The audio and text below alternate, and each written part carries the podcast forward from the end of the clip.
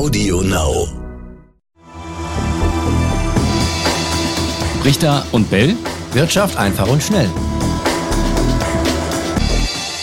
Herzlich willkommen zu einer neuen Folge Brichter und Bell Wirtschaft einfach und schnell. Wir sind noch immer im Corona-Modus. Raimund Brichter ist bei mir, aber auch heute wieder nur am Telefon. Grüß dich, Raimund. Grüß dich, ich sitze im Sendezentrum von NTV und du wahrscheinlich im Homeoffice, oder? Genau, ich bin noch zu Hause, ich sitze hier auf der Couch, habe hier die Geräte vor mir aufgebaut und ähm, bin sehr gespannt, äh, wie so deine Einordnung ist. Denn es ist ja einiges angelaufen. Corona immer noch das große, große Thema. Viele sagen, die schlimmste Krise seit dem Zweiten Weltkrieg, die sich da zusammenbraut. Die Bundesregierung hat reagiert. Zahlreiche Hilfsprogramme sind da an den Start gegangen, unter anderem für Solo-Selbstständige, Einzelunternehmer, aber auch ähm, die staatliche Förderbank KfW hat Hilfspakete in Milliardenhöhe angekündigt. Wie ist das Ganze denn eigentlich angelaufen? Also zumindest die äh, Hilfen, äh, die Soforthilfen für die Solo-Selbstständigen und die kleinen Unternehmen, die scheinen nach allem, was ich höre oder auch was wir bei NTV hören, sehr, sehr schnell und unbürokratisch angelaufen zu sein. Teilweise war es so, habe ich selbst von einigen erfahren, die haben morgens ihre Anträge eingereicht im Internet und schon am frühen Abend die Mitteilung bekommen, dass das Geld in den nächsten Tagen auf dem Konto ist. Und inzwischen ist es auch auf dem Konto. Also diese Hilfen, die sind wirklich schnell und gut ähm, gezahlt worden. Wo es noch mehr hakt, sind die Kredite über die Kreditanstalt für Wiederaufbau. Ähm, da geht es natürlich auch um höhere Beträge. Wir redeten ja eben gerade über Beträge von äh, bis zu 10.000 oder 15.000 Euro.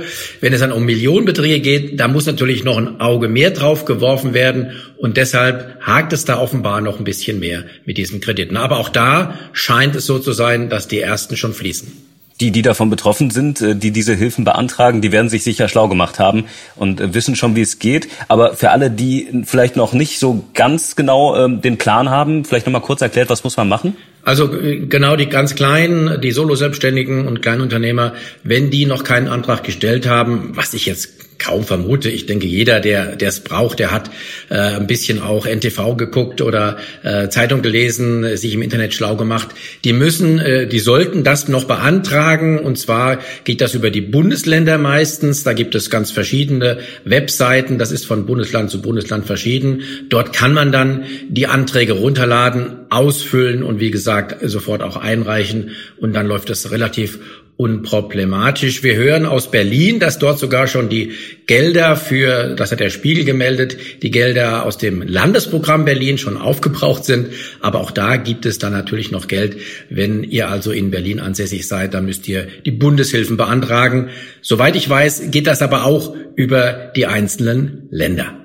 Gastronomie, Handel, Tourismus, diese Branchen, die sind schon jetzt richtig, richtig stark betroffen. Aber andere, wie zum Beispiel Maschinen- oder Anlagebauer, die arbeiten zum Teil noch Aufträge ab, die sie noch aus den Vormonaten haben. Kommt der große Hammer erst noch mit Blick auf die Gesamtwirtschaft in Deutschland?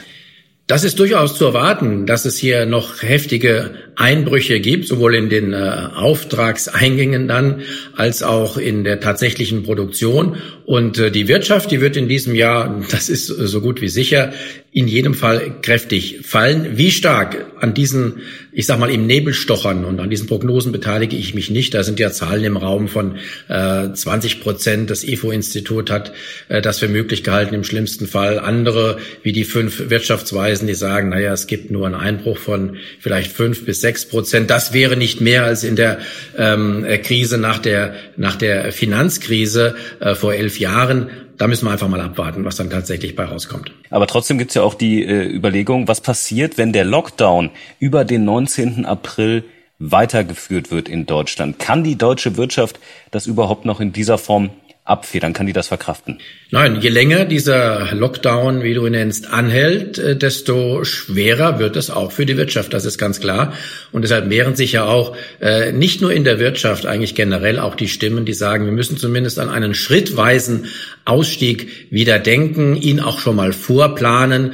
Und äh, ein guter Zeitpunkt wäre da irgendwo Mitte April, zumindest um einige kleine Lockerungen vielleicht vorzunehmen und dann schrittweise die Wirtschaft wieder in Gang zu bringen. Es gibt, da gab es ja auch ein Papier des Bundesinnenministeriums, äh, verschiedene Szenarien, wie schlimm das alles werden kann.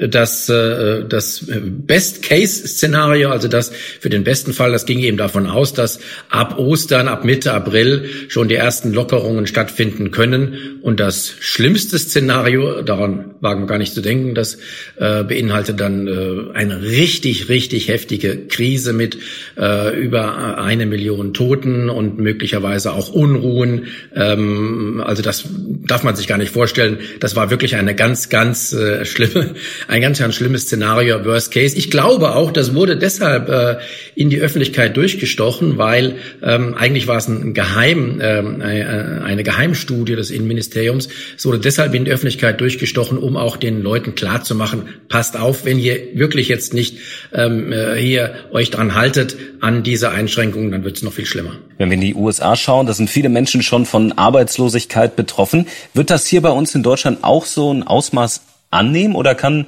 so ein Mittel wie Kurzarbeit das Ganze vielleicht noch ein bisschen abfedern? Ja, selbstverständlich. Grundsätzlich sind ja die, äh, das ist, ist das Arbeitsrecht in den USA ein völlig anderes als in Deutschland. Hier gibt es viel mehr Sicherheitsnetze, eben angefangen äh, von äh, der Kurzarbeit, die du gerade erwähnt hast, bis hin zu Kündigungsschutz äh, und äh, Insolvenzgeldern und so weiter und so weiter. Ähm, das alles ist in den USA viel, viel lockerer gehandhabt. Deswegen spricht man ja da von einer, von einer Wirtschaft des Hire and Fire, also des Anheuerns und auch wieder des Feuerns. Im Moment ist es tatsächlich tatsächlich so.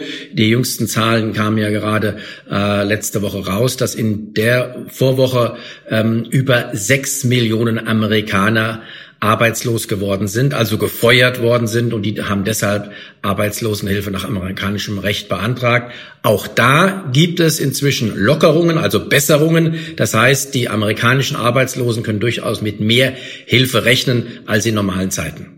Du hast das äh, Stichwort Verstaatlichung auch schon in den vergangenen Folgen immer mal wieder anklingen lassen. Jetzt gibt's im Moment ähm, ja die Diskussion über die Lufthansa, ob man das eventuell zum Teil in staatliche Hände legt. Was würde dem Unternehmen das denn eigentlich bringen und was heißt das für die Mitarbeiter von dem betroffenen Konzern? Also zunächst mal, die Lufthansa war ja schon mal teilstaatlich zumindest in früheren Jahren. Äh, der Staat hatte sich ja aus der Beteiligung zurückgezogen und es ist äh, natürlich, liegt auf der Hand, dass man jetzt wieder daran denkt, äh, eine Staatsbeteiligung aufzubauen, zumindest eine vorübergehende, wie man hört und wie auch beide bestätigt haben, beide Seiten, gibt es auch schon Gespräche darüber. Ähm, was bedeutet das für die Beschäftigten? Die werden trotzdem jetzt in Kurzarbeit geschickt, das ist klar. Die Lufthansa hat ja nur noch fünf Prozent ihrer, ihrer ihrer normalen äh, Flüge, die sie jetzt noch abfliegt und der Rest an Flugzeugen, der steht am Boden. Dass es da auch Kurzarbeit gibt, ist auch klar. Aber eine Staatsbeteiligung ähm, sollte zumindest dann das Überleben dieser Fluglinie sichern. Andere Fluglinien in aller Welt, äh, die jetzt weniger ähm, an Staaten gebunden sind, die könnte es vielleicht eher treffen. Und wen es vielleicht auch noch treffen könnte als Folge dieser ganzen Corona-Krise ist nochmal ein ganz anderer Aspekt, rein. Und jetzt aber äh, die Immobilienbranche, vielleicht noch als kleinen Punkt jetzt am Ende dieses Podcasts. Der Immobilienboom, da haben wir auch schon drüber geredet, seit Jahren geht's aufwärts ähm, mit den Preisen.